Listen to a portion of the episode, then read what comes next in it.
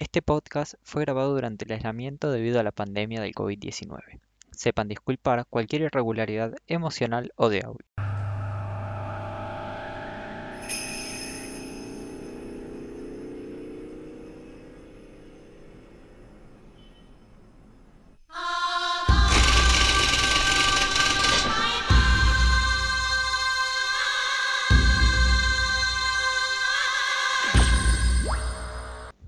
Buenas a todos, gente. Estamos otra vez en el podcast de Acero. Volvimos después de un descanso por Año Nuevo y bueno, porque lo necesitábamos también. Bueno, espero que hayan tenido unas lindas fiestas. Eh, por suerte tomamos ese descanso porque la verdad todo lo que son las fiestas de diciembre es un caos. Sí, yo a, a mí no me gustan mucho de por sí y bueno, justo encima hasta este año que pasó caían jueves y viernes, entonces hacía un fin de semana larguísimo, era un caos. Sí, no, a mí tampoco me gustan mucho. En el medio del caos ponernos, no es tanto a grabar, porque grabar es como... Sí, el tema era capaz más editar que otra cosa, entonces bueno, decidimos tomarnos ese descanso y volver con una nueva temporada Sí, por así decirse, sí. ya hoy. Ustedes descansaron de nosotros también, así que... Seguramente nos extrañaron. Obvio, me imagino. Y hoy vamos a traerles una peli de la que tenemos opiniones muy controversiales. Sí, este es el episodio en el que ustedes nos cancelan, me Sí, parece. ac- Este acá el- nos quedamos sin público. Sí, sí, este va a ser el momento en el que Toby y Camila se van a tener que conseguir otro curro, curro entre comillas, porque en realidad esto lo hacemos gratis. Sí, ni un centavo entra, pero bueno. Claro, o sea que eh, muy probablemente sea el día en que ustedes digan, bueno, estos pibes no los necesito en mi vida. Pero bueno, hay que tomar riesgos. Y como verán, ya en el título, hoy vamos a hablar de Ghost in the Shell, de la original, de La del la del 95. 95, porque nosotros lo descubrimos hoy también. Hay cinco películas contando eh, la live action que se hizo con Scarlett Johansson. Sí, la del 2017. Claro, Sí, y hay muchas. sí, O sea, hay mucho de. Ghost in the Shell. sí, demasiado.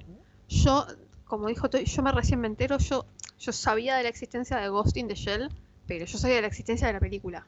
Yo sabía de la, de esta película Del manga y de la película Del manga. original. y del live action. Y creo que de un juego o algo similar. No me imaginé que había tres películas más y como siete, ocho animes. Es como wow. Les decimos de este momento, tipo, eh, aviso previo, nosotros vimos solamente la película. Claro.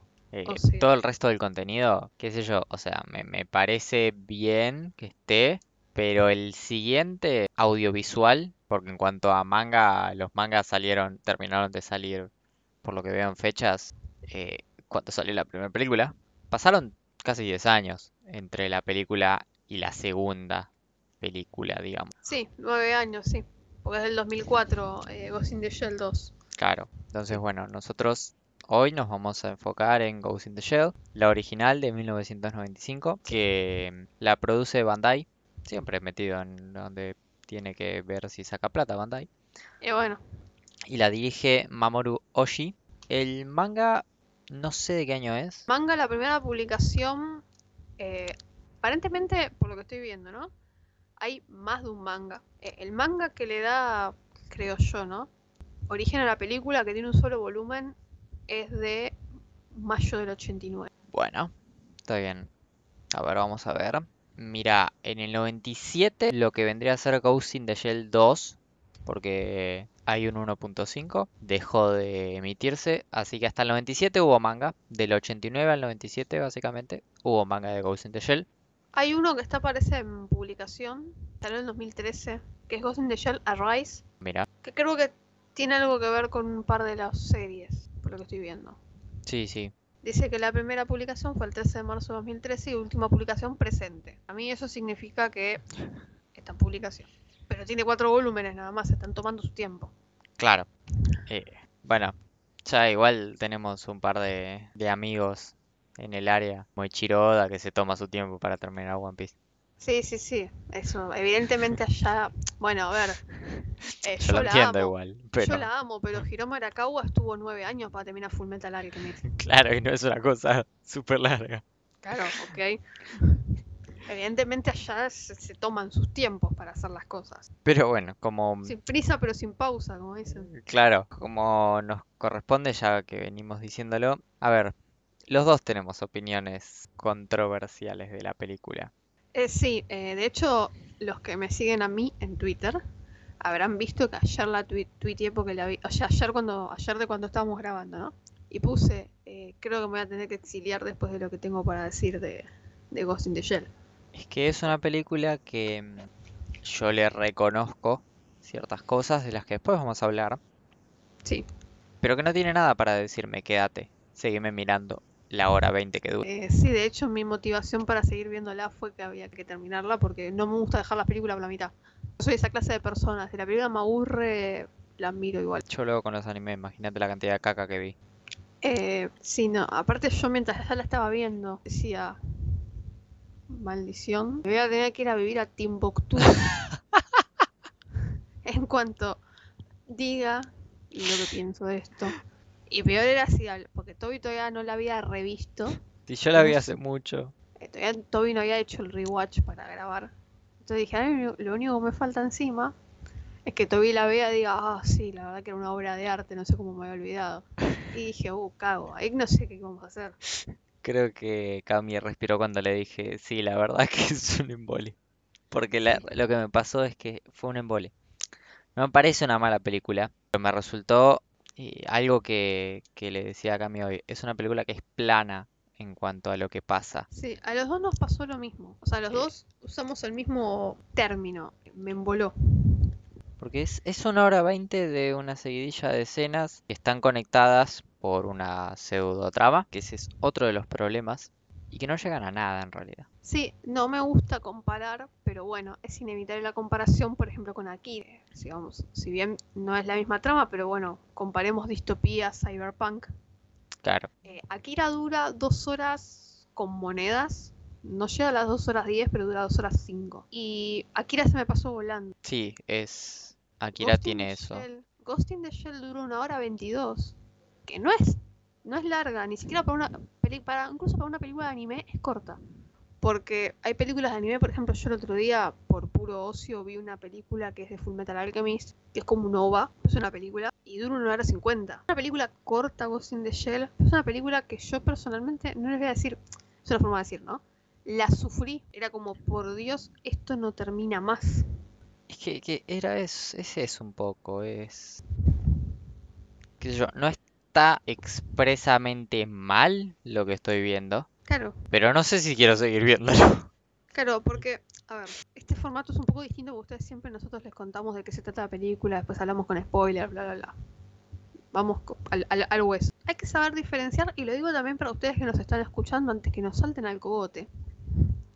Hay que saber diferenciar lo objetivo de lo subjetivo. ¿Lo objetivo qué es? Ghost in the Shell tiene una animación muy buena. Sí, estamos en el 95. Claro. Visualmente tiene un par de cuadros visuales que el dibujo es espectacular. Sí, en cuanto al diseño también, eh, El diseño de bueno, el personajes. diseño de y diseño de, de, de escenas es Sí. muy bueno, la de verdad. personajes, por ejemplo, nosotros cuando hablamos de Akira, vuelvo a lo mismo, hablábamos de que todos los personajes en Akira eran más o menos iguales. Sí, acá no hay, no hay ni parecidos. No, acá sí, no ponele. pasa.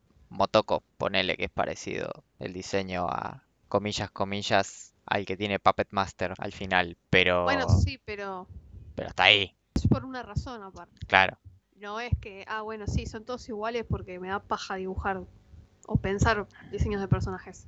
Tiene un montón de diseños de personajes muy variados. Sí, sí, y muy copados aparte. Sí, sí, el diseño de personajes me gustó bastante. Eso es lo objetivo. Lo subjetivo es cuando vos te sentás a mirar algo que te das cuenta que no es malo o es bueno, por decirle, pero no conecta. Yo, a mí me pasó, por ejemplo, de verla, ¿cómo explicarlo sin que quede raro? En ningún momento me metí en la película. Era como, bueno, estoy viendo esto, bárbaro, vamos a ver a dónde va. Creo que yo se lo dije a Toby cuando lo hablamos, porque con Toby hacemos así, cada uno ve lo que vamos a hablar y después charlamos entre nosotros a, sol, a, so- a solas, antes de grabar, por supuesto, para ver qué... No solo para ver qué vamos a decir, sino porque, bueno, somos Claro. personas que nos hablamos. Eh, yo usé una analogía que capaz alguien que esté del otro lado me va a querer matar, pero es como cuando vos estás escuchando una canción.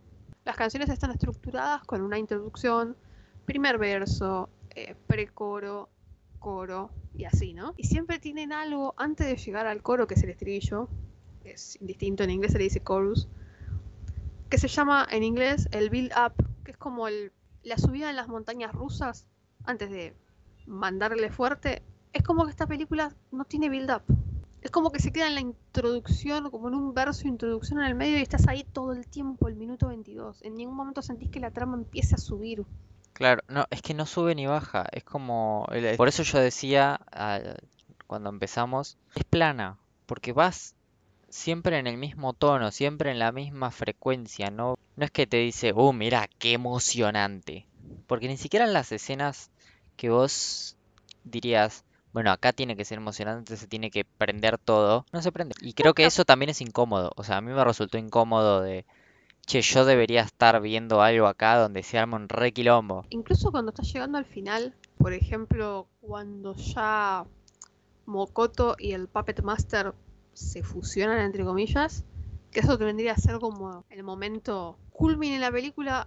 Si estás medio distraído, ni te das cuenta que eso es el momento más fuerte de la película. Que estás terminando la película. Si vos no estás mirando en qué minuto vas, pensás que eso es la mitad de la película. Sí. Y que, no sé, después va a venir algo implicando las consecuencias de esa fusión. Y no, es el, casi el final, no es el final final, porque después está la escena donde Toby dice que Puppet Master tiene otro cuerpo, que es parecido al de Mokoto, pero Sí, y que tampoco es chiquita. Puppet Master. O sea, eso es complicado de entender. sí. No te lo explican mucho como... Pero bueno, son esas cosas que, ok, dejala a la interpretación, está bien, no vamos a criticarle que dejen cosas a la interpretación en el final, porque bueno, pero no en ningún momento sentís que se está viniendo lo heavy. Y como dice Toby, a nosotros personalmente, a los dos, nos incomoda. A mí me incomodó, porque es como, a ver, ¿dónde está yendo esto? ¿De dónde salió? No, ¿de dónde fuera el de dónde salió? ¿A dónde estamos yendo? Es Eh, que... A ver, la trama lo que te intenta mostrar, que ese me parece que es otro problema que le encuentro. Una sociedad, creo que es 2029, muy cyberpunk. Casi todos en esa sociedad son cyborgs. Donde vemos al personaje de... Nunca me sale el nombre. Motoko. Que es una cyborg que es, es la mayor de la sección 9. La policía, básicamente. Y es un mundo donde viven muchos hackers. Ok, perfecto. Tiene sentido. Son todos robots. Ahora, hay un conflicto que es el de Puppet Master, que se mete en la gente de alguna manera y penetra el espíritu. Y también tenés un conflicto que se sopla, ni siquiera que se toca por arriba, que es el de Motoko sintiéndose sino que, que no es humana y que no sabe si realmente eso no es. Que eso que tiene dos escenas. eh, porque nosotros no sabemos eh, si Motoko fue un humano o no. Claro, porque a, a simple vista tiene un cuerpo humano. O sea, tiene su cerebro, supuestamente, su cerebro y su médula son humanos, pero Sí, eh, Bato le dice que tiene tejido cerebral orgánico, sí, pero de ahí a tener un cerebro entero es como, claro. ok. Entonces, sí, el planteo, sí, se plantea dos veces. Por ejemplo, una escena que, ok, está buena esa escena porque dice ya reflexionando los beneficios de estar en ese estado cuando le dice lo del alcohol, lo de que tienen Sí, unos órganos especiales que les provoca, colocan a los cyborg que hace que metabolizan el alcohol 10 veces más rápido que los humanos. no sé si es una ventaja eso, pero bueno, Sí, porque te pones, eh, se te pasa el pedo más rápido. claro, pero bueno, dejemos problemas de alcoholismo para otro momento. Claro. Después es como que, por lo menos en la película, sí, puedo creer que Motoko tiene esos conflictos, pero no me los estás, no me los estás presentando adecuadamente. Me estás está. pidiendo más o menos que yo los imagine. Claro, está bueno que toquen esos temas porque es un re tema para hablar en este contexto. El tema de, eh, de la pérdida de la individualidad del espíritu, como les llaman ellos, que no, que no tengo muy claro qué diferencian entre espíritu y alma, pero bueno, Si dan a entender que el alma está dentro del espíritu. claro, Para mí, desde mi interpretación, el espíritu sería un conjunto entre mente y alma, capaz. Puede ser. Eh, es lo que se me ocurre. para decir que el alma está dentro del espíritu. Es lo que se me ocurre. O sea, ese es un re tema y está bueno que lo toquen porque es, no es algo común dentro de la- lo que es la ficción del cyborg. Lo mismo la duda de Motoko. El tema es que mm, lo tocas primero sin emoción. Si en ningún momento empatizas con la duda de Motoko. No hay, no hay ningún tipo de emoción. En nadie. Creo que en un momento solamente ves a un basurero que llora porque le lavaron el cerebro Sí. y ya. Que eso también ayuda a que la película sea plana. No hay un intento con que vos empatices con los personajes. Claro, es como que le, le falta eso, le falta... Bueno, yo te lo dije, no, le falta emoción, porque no en ningún momento me emociona la película. Sí No, le no. reconozco todos los logros que sí tiene, pero yo no puedo plantarla como, ah, sí es una película maravillosa, porque no lo es. Claro, eh, una de las cosas que veníamos hablando, y yo me encontré también cuando, después de ver la película, me puse a investigar por internet para tener, para hablar acá y esas cosas, es con- que es considerada una película de culto y una obra maestra. Y quiero que ustedes sepan que cuando a vos te dicen tal cosa es una obra maestra, pero vos la ves y te quedás con me está faltando Así. algo. Así como estamos nosotros dos ahora. Claro. O, por ejemplo, me puse a ver un ejemplo que hablaba de supuestamente las cosas que la gente no entendía de Ghost in the Shell. Primero eran 15 minutos del chabón hablando de cosas que cualquier persona que haya visto media hora de esta película lo entendió. Ok. No sos especial. y segundo, por ejemplo, eso fue algo que me mató. O sea, acá es cuando yo les digo, odio a los pretenciosos cinéfilos que le buscan el pelo al huevo. Bueno, hay veces que las cosas son más simples. Este, este tipo del video hay una escena cuando Toby dice que están interrogando a este basurero que les dicen, te lavaron el cerebro, no tenés mujer ni hija. Vemos que Motoko está mirando y vemos que por obviamente el vidrio que está mirando, ella se está apoyada mirando para adentro y se ve su reflejo. Y vos no sabes si está mirándose a ella mismo o está mirando al tipo adentro. Ok, esa escena dura 8 segundos. El tipo estuvo 5 minutos en el video analizando esa escena, diciendo que era la muestra de ella mirándose a sí misma, no reconociéndose, no sé, un montón de cosas. Fue como, chicos, si tienen que explicarlo tanto, es porque algo está... Y no me vengan con Evangelion, porque ya sé que me van a venir con Evangelion, porque Evangelion se entiende. Que después uno Y nadie sale a explicar Evangelion. De hecho, yo me acuerdo que no sé dónde lo leí.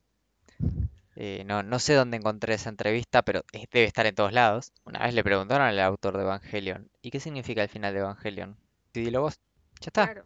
No tiene por qué salir a explicártelo. Y si alguien tiene que salir a explicártelo, es porque te falló. ¿Saben con qué pasó esto también para los que la hayan visto? Con Star Wars The Rise of Skywalker. Y péguenme, o sea, yo entiendo, a mí no me disgustó completamente la película. De hecho, es una excelente forma de fanser- fanserviciar a los fans, justamente. Pero cosas como, por ejemplo, que Finn tenga la fuerza y no me lo digas en la película en dos horas y pico, es porque algo te faltó en el guion. No tenés Bueno. que salir a explicármelo. Eso pasó también con muchas partes, muchos capítulos muchas escenas del de la última temporada de Game of Thrones. Ejemplo de mala escritura de guion es la última temporada de Game of Thrones. Los creadores, cada vez que salía un capítulo, tenían que salir a decir, ah, tal cosa. Flaco, decímelo. Ponémelo en el capítulo. Ponémelo en el capítulo, dámelo a entender de alguna manera. Si vos necesitas salir, después que te cagaron a puteadas por todos lados, los cagaron a puteadas a los creadores de Game of Thrones. Con justísima Con razón. justa yo- razón. Yo no se los perdono. Hay muchas cosas que no se las perdono. Que no me los cruce por la cara. Eh, es porque hiciste algo mal. Claro, más allá de en que este caso, en guste este o no. En este caso, no fueron los creadores de Ghost in the Shell los que salieron a explicar nada. Porque creo que también se lo dije a Toby. Esto, los tipos quisieron hacer esa película. Claro, que de ahí a que esté bien, funcione, no funcione, es distinto. Pero la quisieron hacer y la hicieron. De hecho, ahí está. Y acá estamos nosotros. Porque querían hacerla así. No es necesario tratar a todo el mundo de idiota, porque ese es el otro punto. O sea, ya el título del video, o sea, lo que nadie entiende de.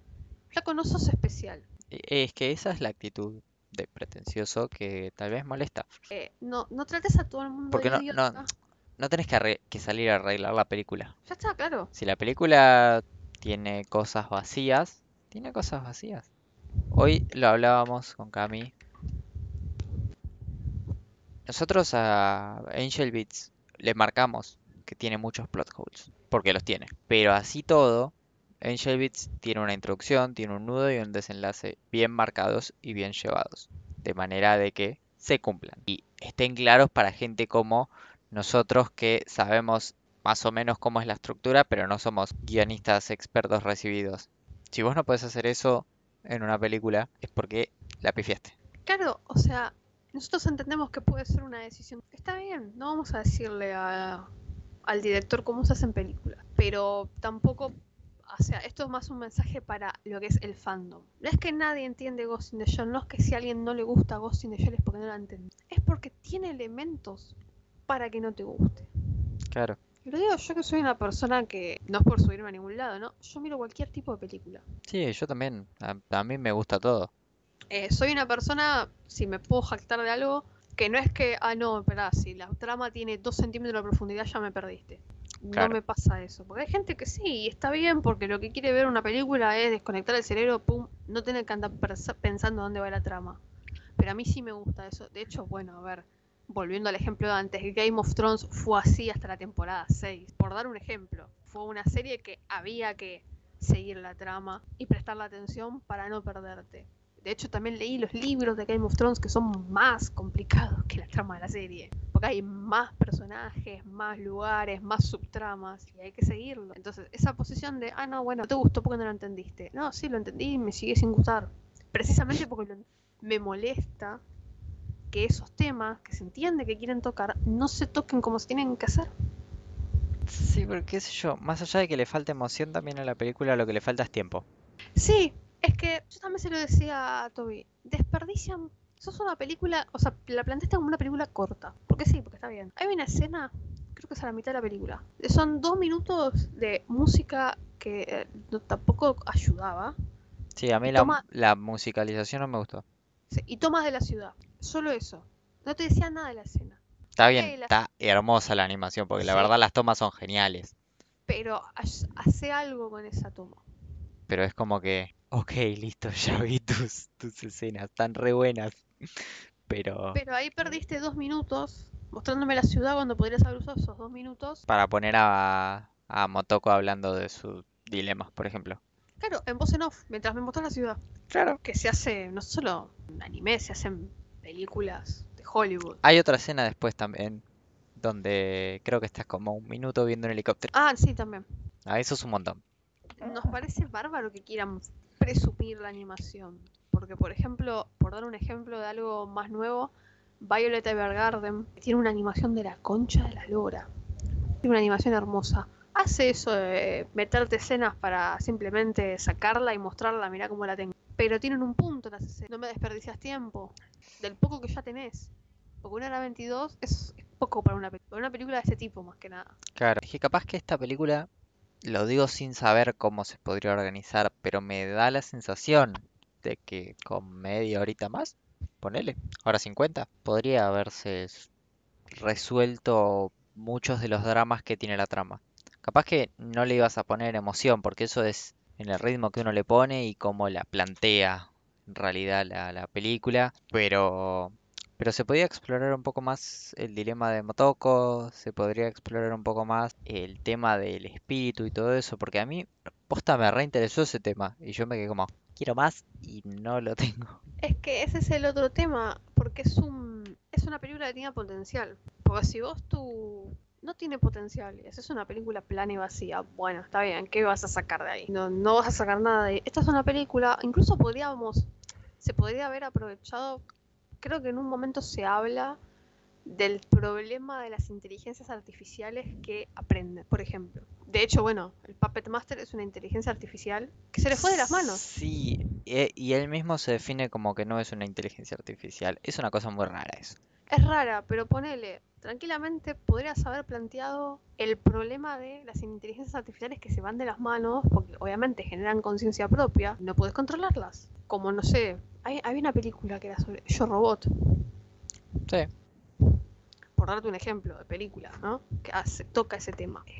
Eso es lo que también te molesta, porque vos te sentas a ver una distopía. Yo, sobre todo después de haber visto Akira, que si bien no les voy a decir, uh, Akira ahora es mi película favorita de toda la vida. No, no, La pero vi. ahora Me gustó mucho. Después de ver a Kira, uno le pide Pedís más. como un piso al cyberpunk. Exacto. Entonces, vos esperabas que te hagan unos planteos, porque el cyberpunk, sobre todo lo que generalmente siempre son posguerra, aunque en este caso no se aclara. No, parece que no hay posguerra acá, sino eh, en una, una especie de distopía nada más. Sí, Igual, Eh. según la trama, planeta se está recuperando de una tercera guerra mundial nuclear. bueno. Pero nunca me lo dicen. Según la, claro, según el... Ok. Vamos a decir que sí, igual. Que yo lo recuerde, nunca me lo dicen. Eh, no, no me acuerdo que lo hayan mencionado. Tiene todo el sentido del mundo, pero bueno. Sí, obvio. Aparte los cyberpunk siempre es algo posguerra. Generalmente siempre los cyberpunk eh, hubo una guerra antes. A ver, como dice Toby, hay un piso. Y Akira puso el piso. Sobre todo, no solo en nosotros porque lo vimos antes, sino que Akira es más vieja que Ghost in the Shell. Eso es lo peor.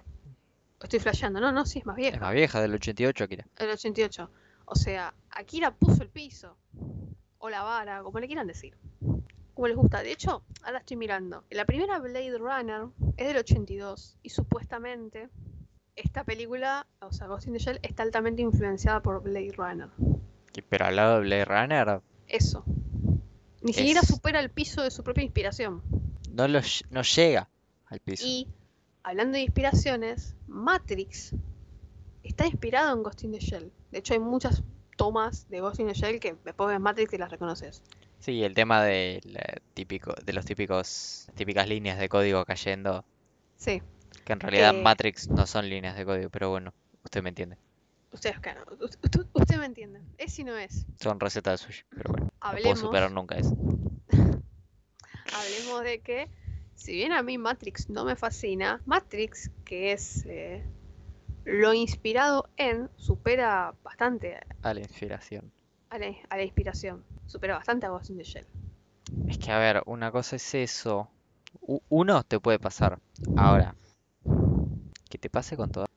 Porque todas las que vos ves que a, a priori están inspiradas en Ghost in the Shell son mejores. Sí, de hecho, ayer alguien me contaba que si bien el live action no es bueno, el live action es como que pasaron en limpio toda esta cuestión del conflicto de la identidad de Ma- Motoko y se entiende más. Porque, y sí, es una película que se buscaba captar más público que el público que puede captar Ghost in the Shell. Está bien. Pero ustedes, ustedes ya nos escucharon a nosotros hablar de live actions. Y el hecho de que el live action deje de modo más entendible el argumento de la película. No sé si ustedes son conscientes de lo grave que es eso. Desde mi punto de vista, al menos.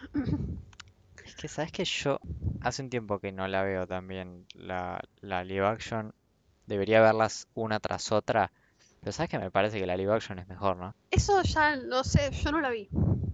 Eh, la realidad es que no la vi porque no había visto Ghost in the Shell original y no iba a ver. Aunque vi Alita y no vi la película de, de Alita vieja, ¿no? Pero bueno, detalles. Pero ya el hecho de que puedan plantear mejor, si bien puede ser más, la simplificaron, todo lo que ustedes quieran, pero ya el hecho de que el live action plantee mejor, entre comillas, el argumento que la original, chicos, ahí hay un problema. Cuando todos sabemos que los live action generalmente lo que hacen es cagar los argumentos de los animes. Claro, es complicado ese, ese tema. También el hecho de que, vuelvo a lo mismo, hayan hecho una hora veinte nada más. Como que ahí rompiste el argumento porque dijiste, lo tengo que meter en una hora veinte. Está bien, estoy 100% seguro de que no está todo el manga original en esta película. No, de hecho, estaba eh, leyendo y supuestamente en el manga, el manga está más basado en lo que es la el accionar de la policía de la sección 9 que en el tema de Mot- Motoko. Sí, es más un aventuras policiales, ponele. Claro, es más un policial. Claro. O sea, es más un policial buscando al Puppet Master. Y el director decidió tomar el- la idea de plasmar algo más, ¿cómo te puedo explicar? Más psicológico. Capaz no fue la mejor decisión.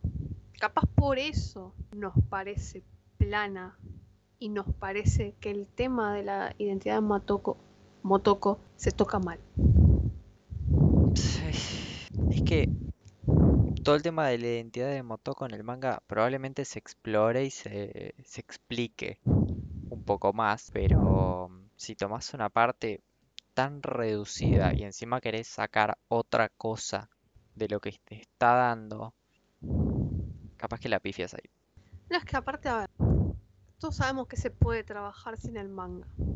Hay muchos anime que se terminan sin el manga de apoyo. De hecho, bueno, tenemos el ejemplo del hermano mayor de nuestro hijo pródigo, que es el Full Metal Alchemist del 2003. Por ejemplo, Bleach. Bleach.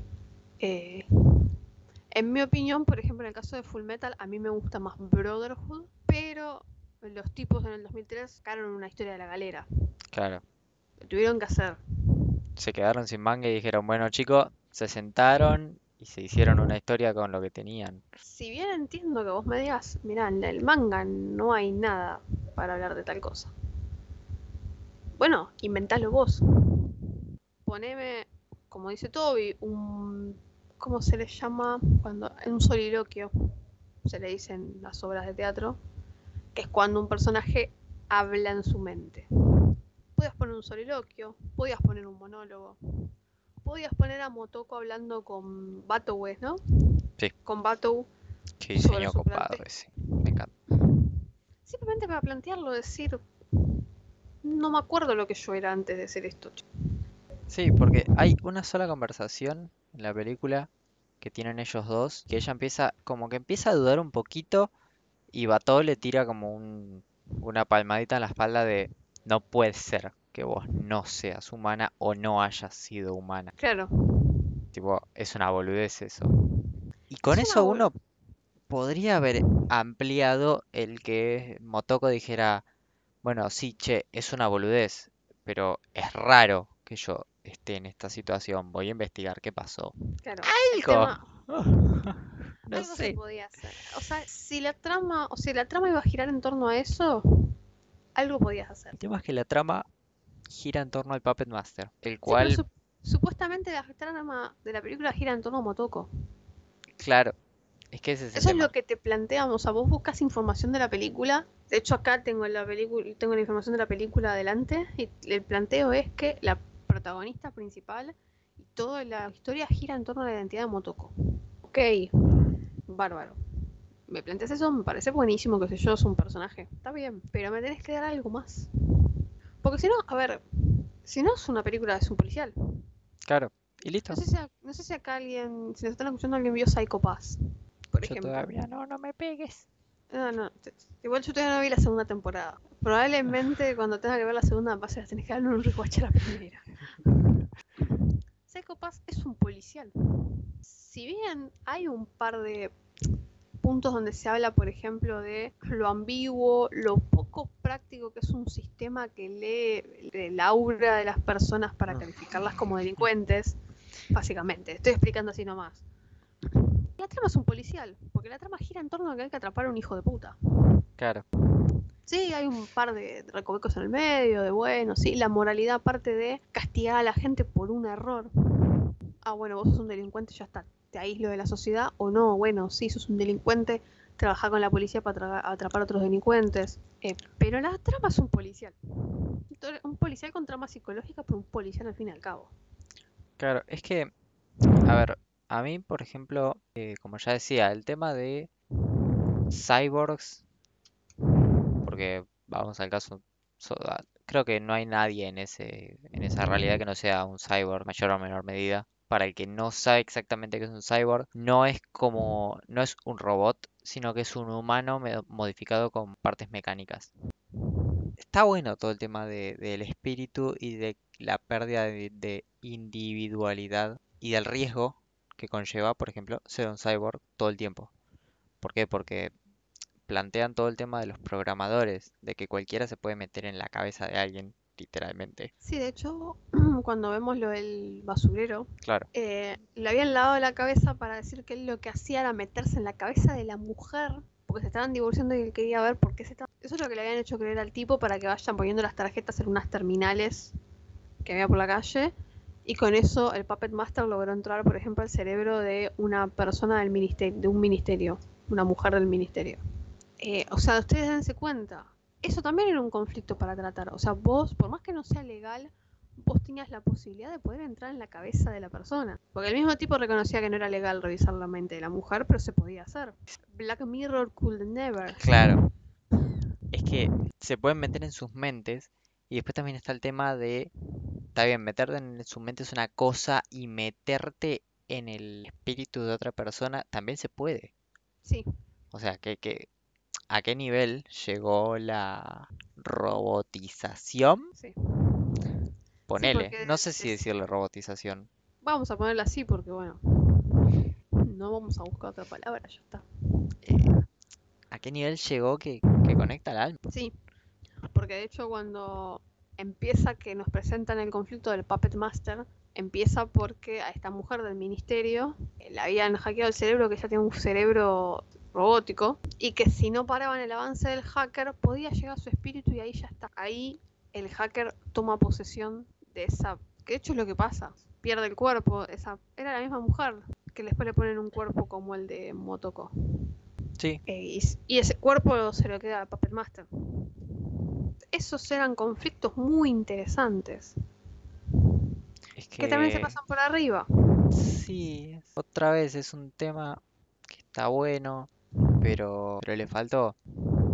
Lo más profundo que se toca en ese sentido es cuando tenemos la conversación de entre Motoko y el Puppet Master, que él le explica lo que él es y lo que ella es, Sí. Esa conversación me gustó el planteo que hace de la diferencia entre reproducirse y copiar. Porque está bueno. habla- el Puppet Master habla de la incapacidad de ellos de dejar descendencia. Entonces, Motoko le contesta, te puedes copiar, como copiar un programa. Y él le dice, no, porque cuando vos te copias, copias absolutamente todo tu ser. Es como un clon. Vamos a, vamos a trasladarlo, es como clonar a alguien. Y él le dice, en cuan- pero la descendencia, los hijos, la cría, creo que dice él, sí, las, tiene las componentes, crías. las crías tienen componentes sí. de los dos progenitores. Son individuos nuevos y lo que hace es combatir con esa con esa pérdida de individualidad. Porque si son todas copias uno de otro, no hay individualidad. No, y él dice expresamente que son fáciles de, de extinguir. Dice, un solo virus me podría borrar de la existencia. Claro, Eso un virus, que- si el virus mata a, la- a cualquier copia, teóricamente puede matar a todas las otras.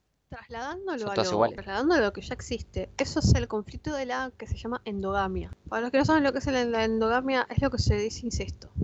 Pero en la endogamia hay, suele pasar en los animales. Si vos cruzas animales muy emparentados entre sí, que es lo que pasa, voy a hacer un paréntesis, con los animales de raza, sobre todo con los perros, vos, crías a- vos cruzas animales muy emparentados, achicás el pool genético. Esos animales son más susceptibles a cualquier cosa. Solo porque tienen es más probable que en su código genético haya enfer- eh, predisposición a enfermedades genéticas, sino que todos tienen el mismo sistema inmune. Entonces, un virus que, como dice, más o menos como con lo que pasa con las máquinas, un virus que mata a uno mata a todos, porque son todos lo mismo. En cambio, en lo que es la exogamia, que es cruzar individuos mm, muy poco emparentados, que es lo normal, o sea, Claro. ustedes se cruzan con alguien y tienen hijos, eh, se agranda el pool y se hace. Ese, ese- en ese, ese es el único momento de la película donde dije, ok, me están planteando algo interesante. Pero es algo que me podrían haber planteado media hora antes y que el conflicto sea Motoko no queriendo fusionarse con el Puppet. Hasta darse cuenta, che, pará, tiene razón. Ponele. Claro. O sea, tiene razón, más que tiene razón, tiene sentido lo que dice. Claro. Eh, sí, es... E- es- Esa es una escena que está re buena. Esa es la única escena de la película que digo, esta escena me gusta. Este planteo me gusta. Ese, ese conflicto moral, si lo des- queremos, porque Sí, Es un conflicto, que ande Ponele. invadiendo el cuerpo y el espíritu de las otras personas por un bien mayor es moralmente reprobable. Era un conflicto que tenía potencial para hacer el conflicto como a la trama y te lo plantean 10 minutos antes de que termine la película. Sí, pero lo mismo que hay una escena que yo le vi como, uh, cuánto significado, y que la utilizan para esa conversación, tipo de fondo, que cuando ella está con el- peleando con el tanque, Sí, tanque, digámosle, se llama tanque, pero bueno, criterios. es un tanque de su universo. Claro, qué sé yo, No va a tenías ser ahí, un tanque australiano. tenía patas, qué sé yo, no sé, para mí eso no es un tanque. Bueno, vos no decís que son los tanques en ese lugar. Ni en StarCraft los tanques son así, ¿entendés? Eh, Bueno, ah, usa la imaginación, por favor. y que el bicho ese ametralla a una especie de... Parece un árbol genealógico de la evolución. Que el único que queda en pie es el Homo sapiens, ¿no? Eh, sí, creo que decía hominis. Sí. Que eso es como... Porque te diste cuenta que no hay animales. Hay perros. Hay un perro, Hay un Uno perro, solo. hay un patata. sí, un uno solo, que aparece en momentos muy... donde la cosa está media turbia. No, pero... Ah, y el... Va, no sé si justamente está el, el batata también en la foto del basurero. Pero no hay animales. Sí, había un batata también. El, el basurero estaba en la foto con un perro y un batata. Bueno, hay un eso. tema con los batata. Sí, sí. Es el mismo perro. Teóricamente es el mismo perro. Está bien, eso es un elemento copado que utilizan. Y eso sí lo utilizan de cierta manera que te lo pueden explicar. Todas las otras escenas, me. Eso te da más bronca todavía. Porque recién al final te están poniendo escenas con una carga significativa. Y es como, bueno, pero ¿por qué no lo hiciste antes? ¿Por qué no basaste la, la, la saga, iba a decir? La trama en esto. En el planteo de, che, gente, si no le ponemos ganas con este tema de la variedad, nos vamos a terminar extinguiendo. Ese podría haber sido un buen conflicto. El miedo a la extinción es un excelente conflicto. Es un excelente planteo también.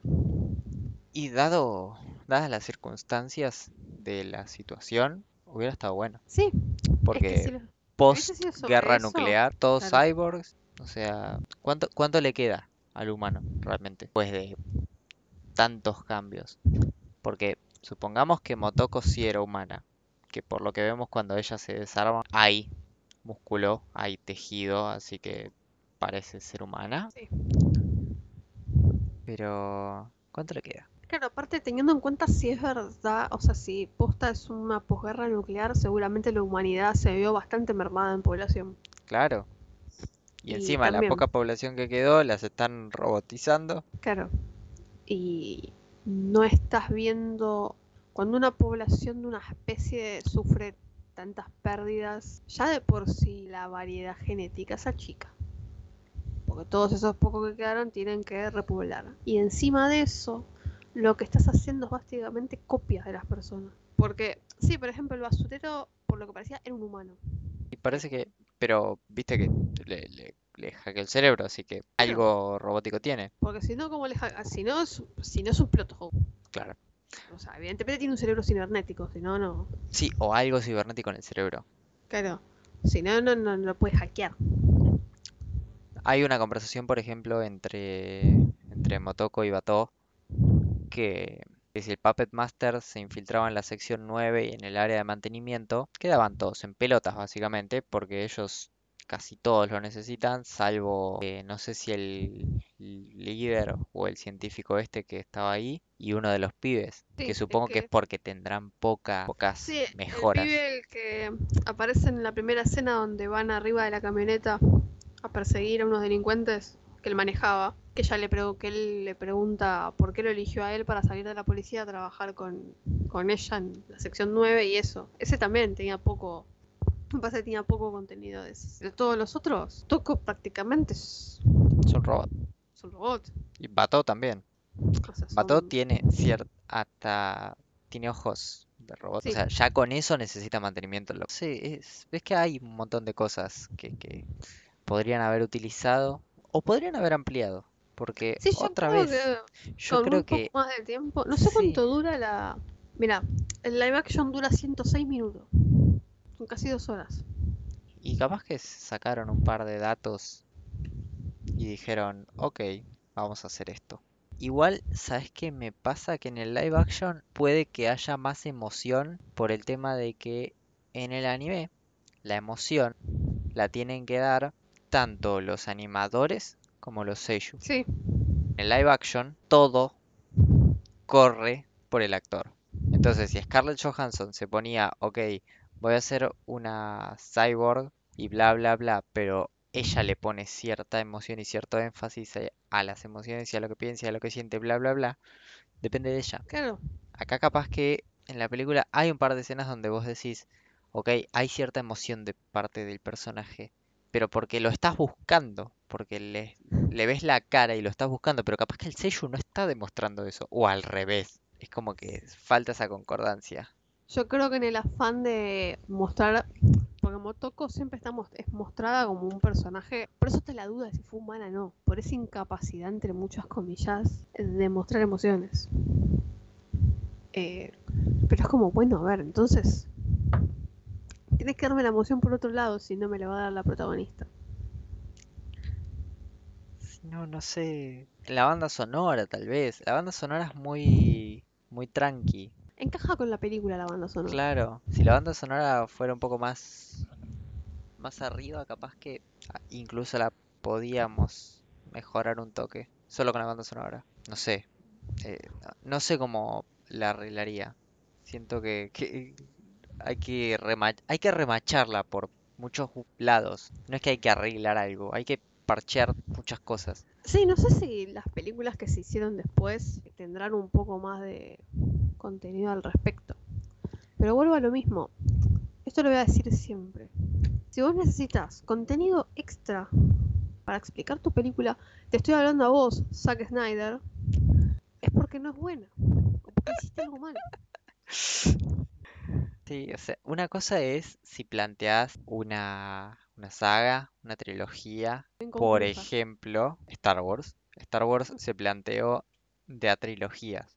Cuando salió Sí. el episodio 7, todos éramos súper conscientes, porque ya se había dicho, de que no íbamos a entender todo lo del episodio 7. Después salió el 8, y también éramos conscientes de que todavía faltaba el 9. Después salió el 9, y ahí les tiramos la caca encima porque nos quedaron cosas sin entender y se te terminó la trilogía. Exacto. Y tuviste que salir a explicarlas. Claro, Tuviste que salir tuviste que salir a explicarlas las cosas mal. Así de simple. Acá es lo mismo. Esto no estuvo planteado como una saga, como una trilogía. Porque si pasaron nueve años entre una película y la otra, claramente no estaba planeado así. No, y ni siquiera, a ver, esto lo chequeamos en dos segundos. A ver, la película es del 2004. Mirá, la sinopsis es Ghost in the Shell 2, Innocence, del 2000. El oficial Batou investiga tres asesinatos recientemente sucedidos en un callejón a manos de una muñeca sexual. Al encontrarse con la asesina, Batou nota que algo no concuerda, pues la muñeca ginoide intenta suicidarse pidiendo ayuda. Daisuke Ara- Aramaki ordena a Batou y Togusa investigar este caso para conocer si puede tener relación con alguna, alguna para ser llevada a la sección 9. En otro asesinato ligado al caso, Batou encuentra dentro de un libro la fotografía holográfica del rostro de una niña. Esto lleva a investigar a Batou casi por cuenta propia hasta llegar a una, a una fábrica de muñecas sexuales. Bla, bla. O sea, no me estaría explicando nada. Es otro policía. Es otro policial. No estaría, o sea, por la sinopsis yo no espero sentarme ahí a buscar respuestas de lo que pasó en la 1 que no me hayan terminado de explicar. Sí, no, a veces ahí es donde yo digo, ¿qué, qué, qué pasó acá? ¿Por qué hiciste esta segunda película? A ver, creo que en la segunda película la función es porque el manga siguió saliendo, entonces bueno, adaptamos el manga. No, igual yo creo que la segunda película, viendo y considerando cómo está planteada la primera, es más atractiva que la primera. Sí. Suena más policial, Claro, más entretenida. claro. Porque ese chicos, el cine es para entretener. Claro, te, más allá de mensaje y bla bla, A al fin y al cabo para entretener. Veo a mucha gente decir, bueno, sí, pero es una película para darte un mensaje. Bueno, sí, pero si no me da el mensaje mientras me entretiene, para eso, no sé, miro un documental. Que también me entretiene. Pero bueno, se supone que los documentales no tienen como función el entretenimiento, sino la información. Una película tiene como función el entretenimiento. Sí, mientras me entretiene, me quiere dejar un mensaje o un algo con qué pensar, bárbaro. Pero si no, me tiene que entretener. No, no sé qué. No, no sabría qué, qué decirle en, en qué falló puntualmente la película. Porque sí, falló en entretenerme. Pero ¿por qué? No sé, creo que son muchas cosas. No, sí, es un son un montón de cosas. O sea, no, no veo que, que haya algo claro, puntual, por, por fuera del resto. Es- yo no siento que haya nada, porque tenés películas o animes o historias o series que tienen algo que es malo y es ese maldito punto. Claro. No pasa esto acá. Acá no hay nada malo per se, sino que todo se queda corto. Sí. Es como yo decía al principio. eh, se queda en la introducción y el primer verso. No llega nunca al estribillo de la película. Exacto. Ese es un tema. Que es lo que Me interesaría leer el manga, ¿eh? Sí, si es policial, a mí me gustan los policiales de su. A Psycho Pass me gusta. Esa cuestión de buscar pistas, me gustan ese tipo de cosas. Si están bien planteadas, está bueno. Sacando, bueno, las series que tienen 80 millones de años, como la ley y el orden. Bueno, también lo llevo en el ADN igual, me encantan. Tengo problemas en ver esas cosas. Si el manga es planteado de esa manera, me suena un poco más entretenido. Sí, habría que, que, que ver qué onda el manga. Lo voy a buscar. eh, se enterarán por mi Twitter, probablemente. Probablemente, Y vos te vas a enterar por el privado, probablemente. Arre. que te hace la que tenía coronita. decir. Eh, pero bueno, yo creo que nosotros igual nos podemos quedar acá porque no sé si tenemos mucho más para decir.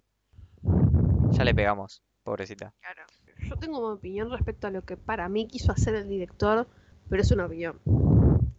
Para mí el director quiso hacer comida para pretenciosos. Porque si no, no no encuentro razón para cambiar drásticamente el- la historia del manga para hacer esto. Suena a Snyder Cut. Digo, Sí, te estamos hablando a vos.